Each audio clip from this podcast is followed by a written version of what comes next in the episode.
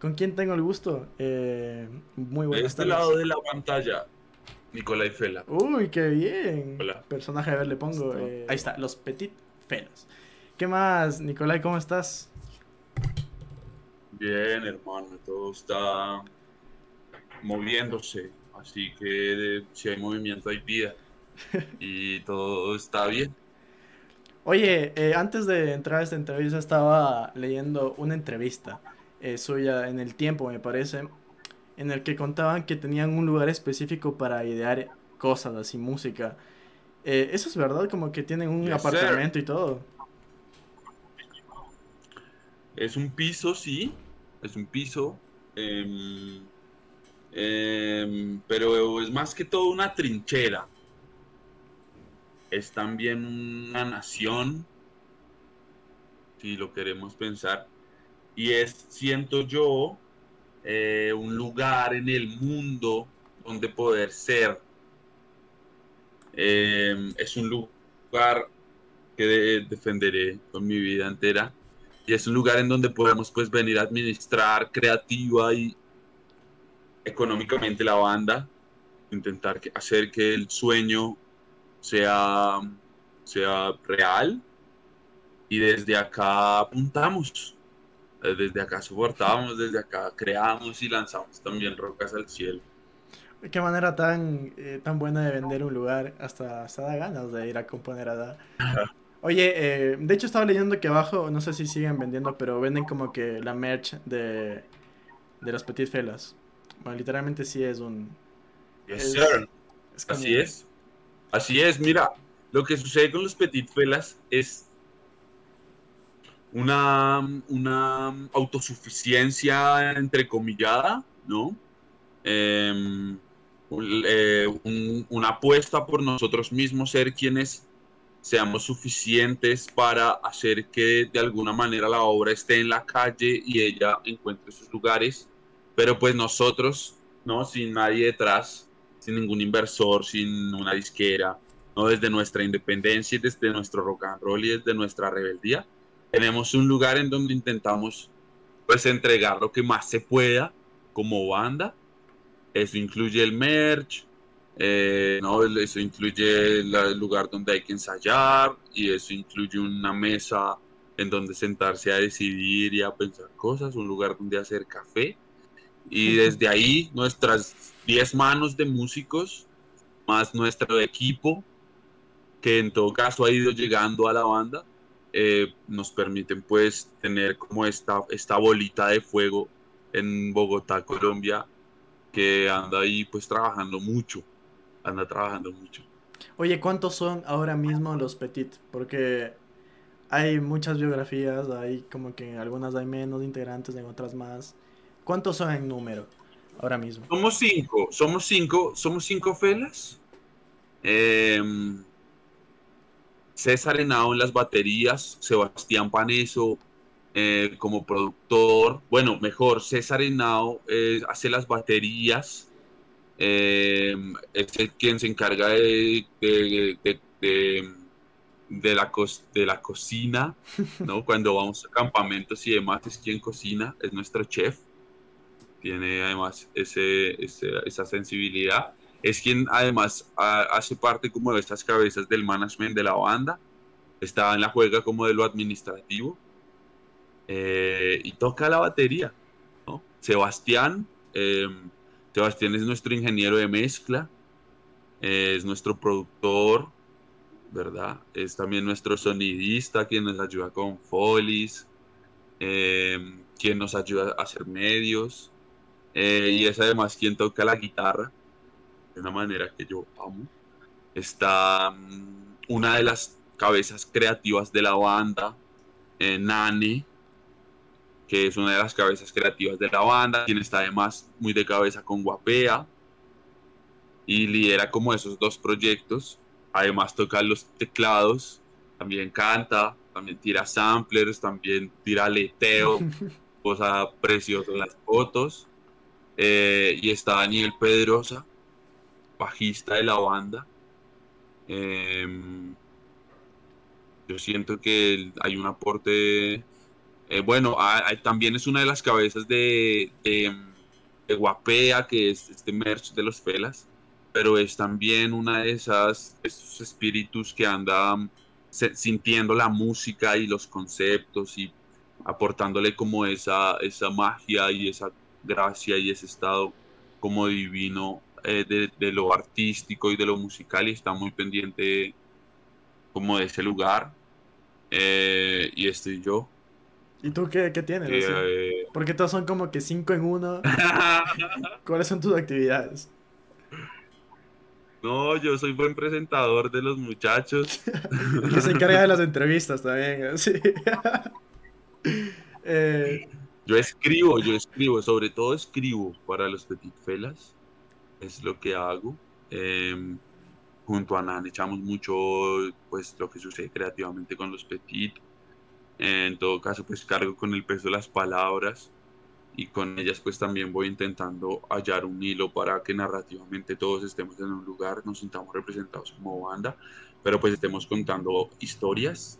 En todo caso pues creo que es lo que perseguimos, contar historias, ser contadores de historias. Y y yo soy el que hace el café.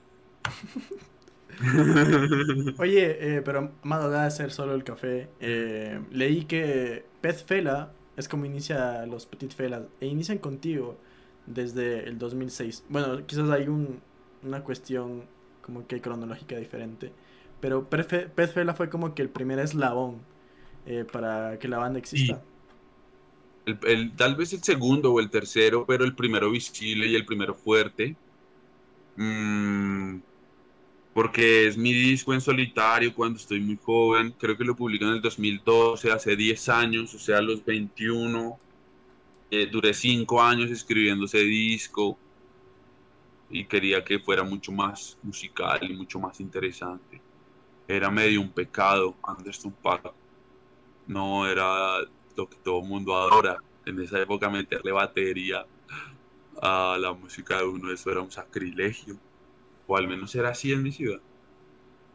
Y empezamos a, a, disponer de la maravilla que tiene el compartir con seres humanos, construir, dejarse llevar por una energía y aportarle como a los shows de ese disco de Pitfela, que ya no sonaba tan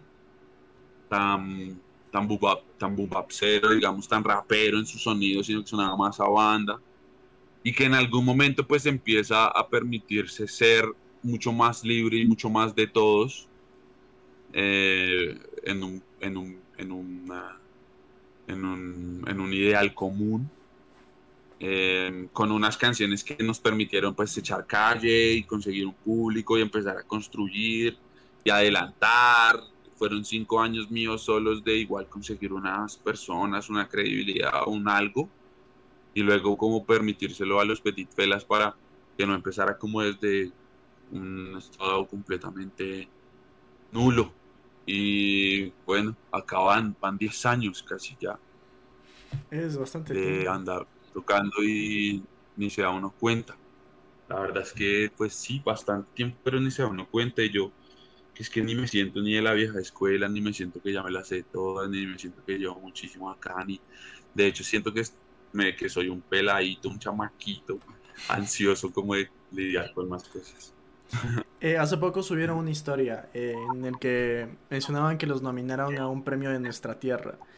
Y el, el espacio en el que les nominaron es Mejor Artista Alternativo Rock Independiente. Pero en esa misma historia decían que al fin encontraron un, un espacio en donde nominarnos. Mi pregunta va, ¿qué es pues más o menos, más o menos, más o menos. ¿Qué mismo es los Petit Felas? Porque es una mezcla de todo. Más o menos, más o menos porque necesitamos una, una, una categoría que nos permita ser, eh, tener el espíritu rock and rollero, el, el espíritu rapper, el espíritu jazzista, que en todo caso la gente cree que se trata sobre la música, las distorsiones o las armonías o el sonido de los bombos y las cajas. Y yo creo que siempre es este estado de rebeldía contra lo que, lo que se impone. es alguien diciendo, no, espere, yo como que no me quiero tanto esto y a mí sí me parece que hay que discutirlo otra vez. Y eso es, en todo caso, la vuelta. Y eso es los Petit Felas, un estado ahí de libertad y de, pues a no quererse quedar como con las palabras en la boca toda la vida. Entonces nos incluyen en un lugar en donde, pues sí, más o menos sí, porque sí se, sí se siente que hay algo ahí que es diferente que, que, es, que es diferente a lo normal, que tiene su estado rock and rollero, no solo por cómo sonamos, sino pues también por lo que se está diciendo y por lo que se está proponiendo y por la idea que intentamos compartirle a la gente, no solo con la música, sino como la obra grandotota, que es pues todo, todo en sí mismo. Oye Nicolai, eh, llega algo más raro aún, eh, por todo el concepto que maneja y hay algunas preguntas que tengo sobre eso que es de este, esta trilogía de álbumes. Primero 777, Buenos días. Luego 777 a Quemarropa. Y el tercero va a ser 777 República Independiente del fucking Goce. Eh, primero. Es, es, una, es una respuesta muy sencilla al, al, al COVID. sí, pero igual, es como, ustedes sabían, o sea, este disco, bueno, este disco, estas 21 canciones, estaban antes, estaban compuestas antes de la pandemia o como que fue suerte de que, ah, justo que hay una pandemia y podemos aliarlas de estas canciones, de esta situación, o cómo fue esa cronología. No, no, no, no, no, a lo que, a lo que es que proponer un disco así es la respuesta obvia que se nos ocurre para el COVID y la imposibilidad de tocar ya nadie va a poder tocar, así que ya no hay lana para tocar. Así que, ¿cómo vas a hacer para seguirte conectando con la gente? Porque en todo caso, eh, la gracia, en, mucho de la gracia de los Petit Felas es poder verla en vivo. Y ya eso no iba a poder suceder, ya no nos íbamos, íbamos a poder encontrar. Así que, ¿qué vamos a hacer para estar ahí con la, con la gente? ¿Qué vamos a seguir inventándonos para estar ahí en los días de las personas? canciones. Pero vamos a sacar canciones como todo mundo saca canciones de canciones por canciones, o vamos a enmarcar esto en algún concepto y vamos a pensar para futuro y vamos a pensar en un plan de al menos unos dos años mientras vemos qué sucede con la pandemia, porque al principio sabíamos que esto se iba a enloquecer y ya teníamos muchas canciones adelantadas y ya el disco iba a salir, pero tocó repensar que era cuál era la forma correcta para administrar estas canciones que, todavía igual se siguen construyendo, ¿no? Y que siguen igual narrando como este momento y que igual con los tiempos y todo el vuelo que hay que hacer, pues seguimos construyendo para llegar a tiempo eh, en, en, septiembre de este, de este final de año y las seis canciones que nos falta entregar.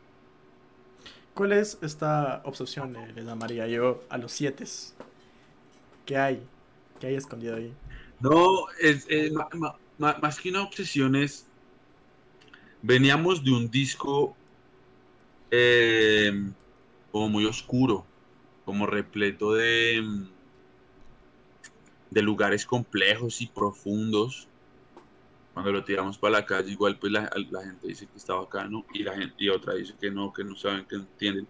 Pero lo cierto es que sí era un disco con un nivel de complejidad pues mayor.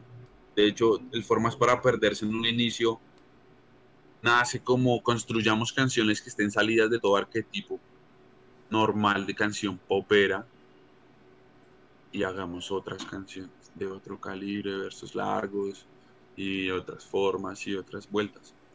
Pero esa obra empezó a volverse demasiado gigantota y ya un momento en el que tocó sacudir la cabeza y empezar a mirar hacia el futuro, no obsesionarse con algo y empezar a proponer un disco pues un poco más asoleado, porque el otro estaba demasiado, demasiado duro. Y en ese deseo de hablar un poco de, de, una vibración más bacana, más desde la alegría, un poquito más desde el sol y desde la luz, empezamos a encontrar conceptos que pudieran definir ese estado. Y el 7 en su divinidad eh, hablaba también no solo de eso, sino de la fortuna y de la suerte eh, y del peso cabalístico y de la gracia que tiene la tripleta y casi que pues un disco de 21 canciones también se nos hacía un reto muy interesante.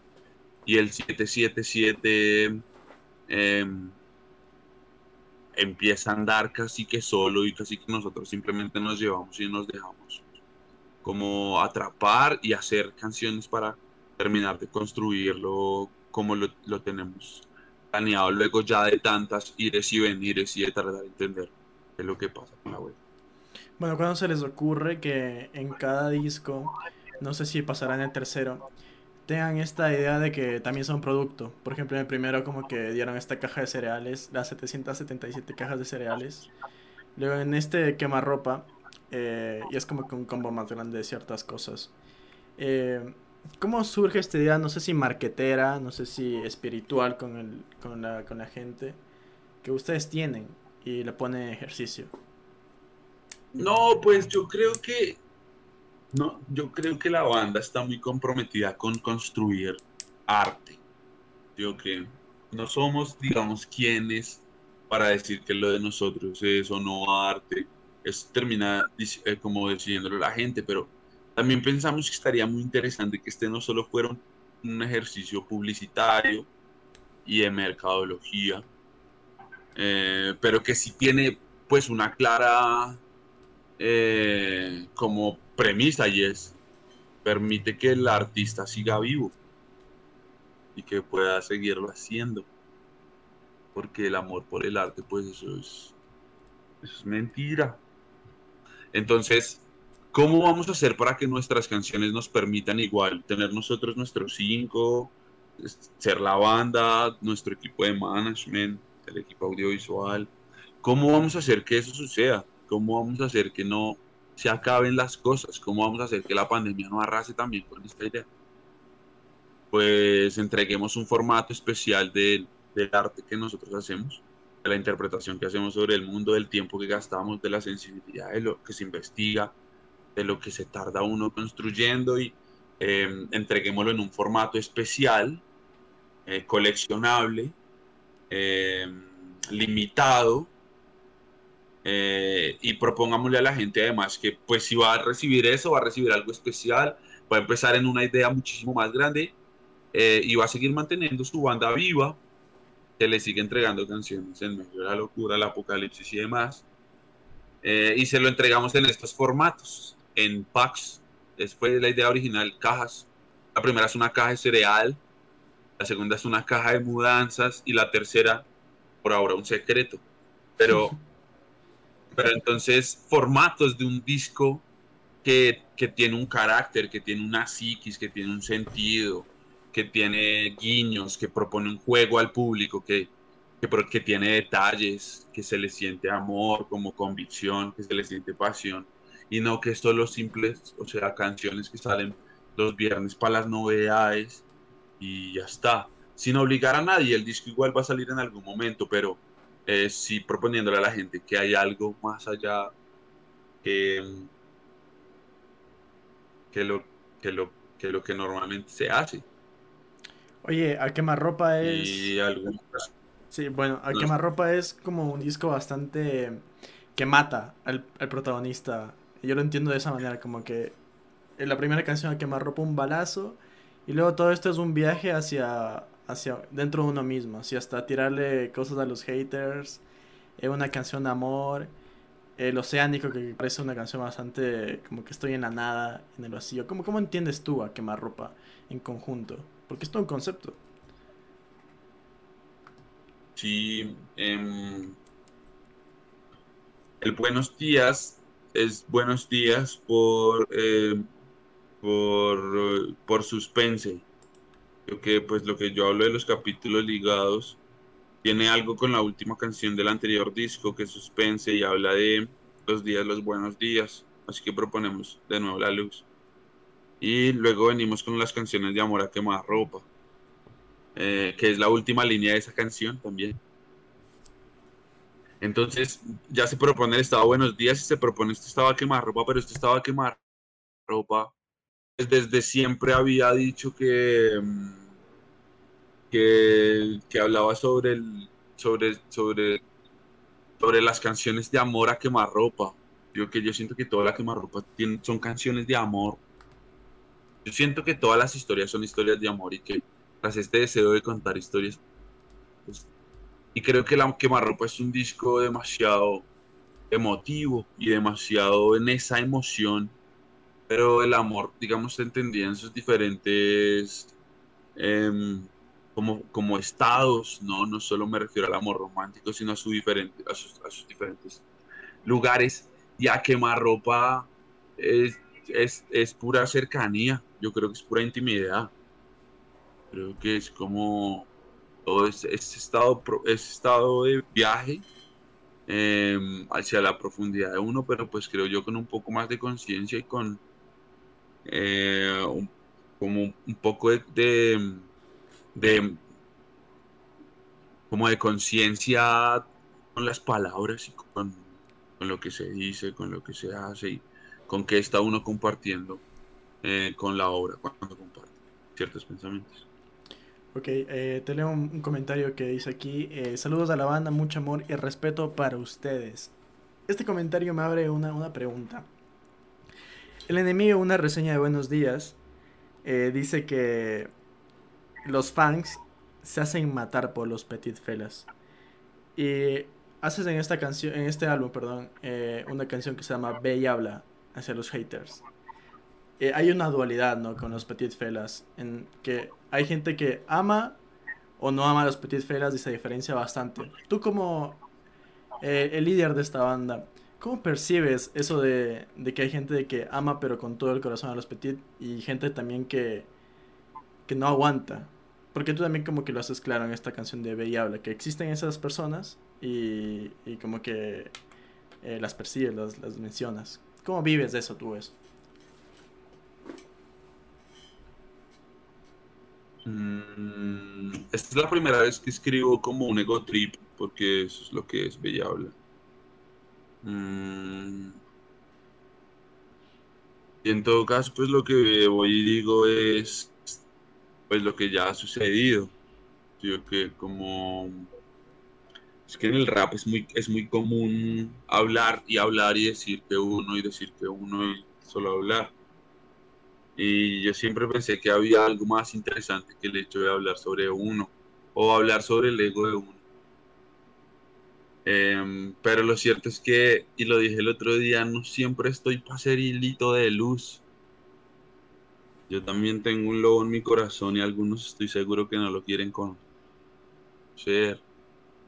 A veces yo ni siquiera, ¿me entiendes? No, no quisiera tener que recurrir a él, así que acudo a mis a mis lugares favoritos para poder exponerlo y hay canciones como, como Ve y Habla.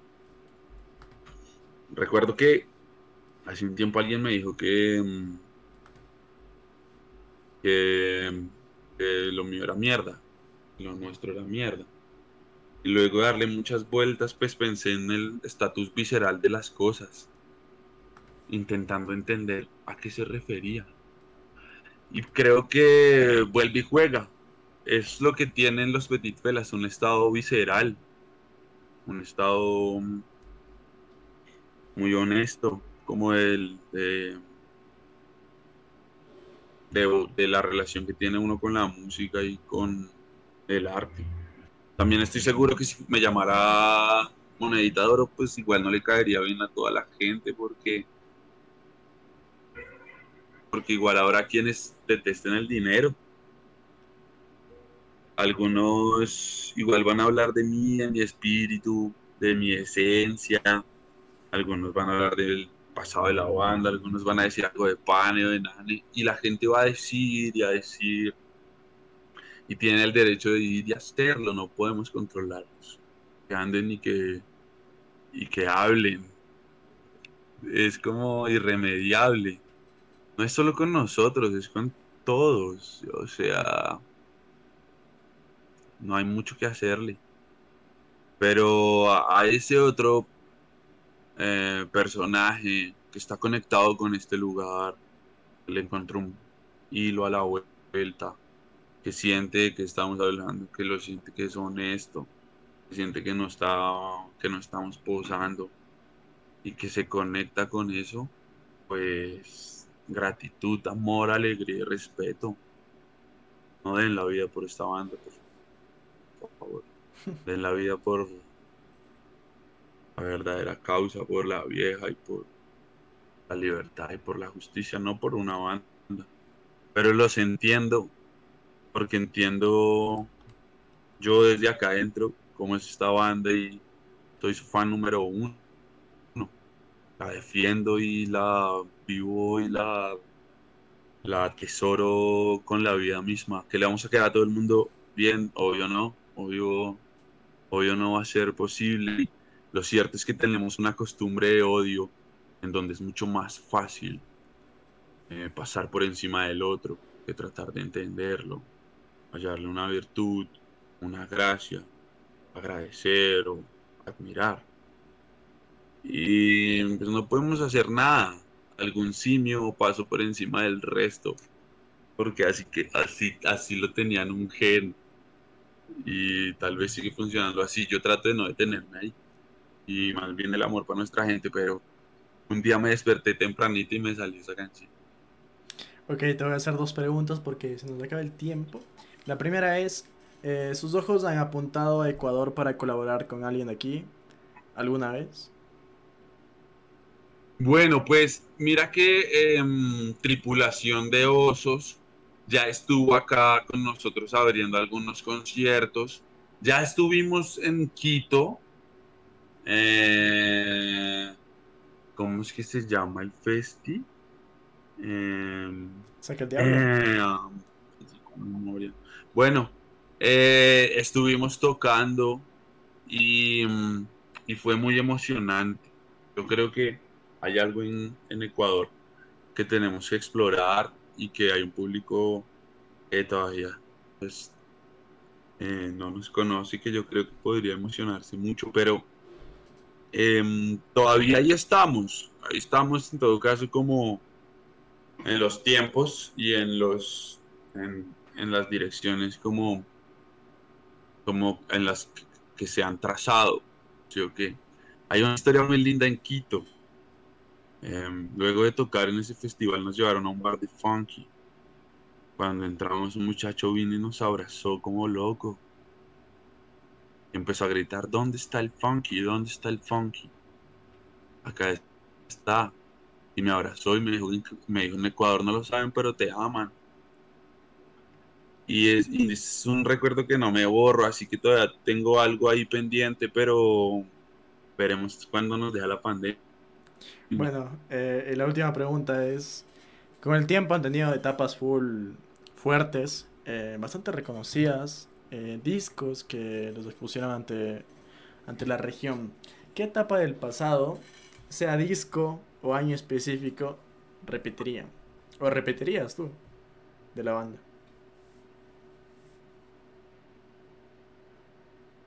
no sé, weón. No sé, porque creo que cada día es mejor. Tener este lugar es maravilloso. Este lugar no lo teníamos antes. Em, unos oídos atentos a escucharnos. Eh, no como ahora. Mm, más conciencia sobre la música y sobre las palabras nunca antes. Así que me quedo con este, este momento como el mejor momento. Y como sé que no lo voy a repetir, planeo vacilármelo todos los días. Bueno, estuvo divertido. Fue poco tiempo, pero estuvo divertido hablar contigo. Me metí en una especie de me metí en tu viaje.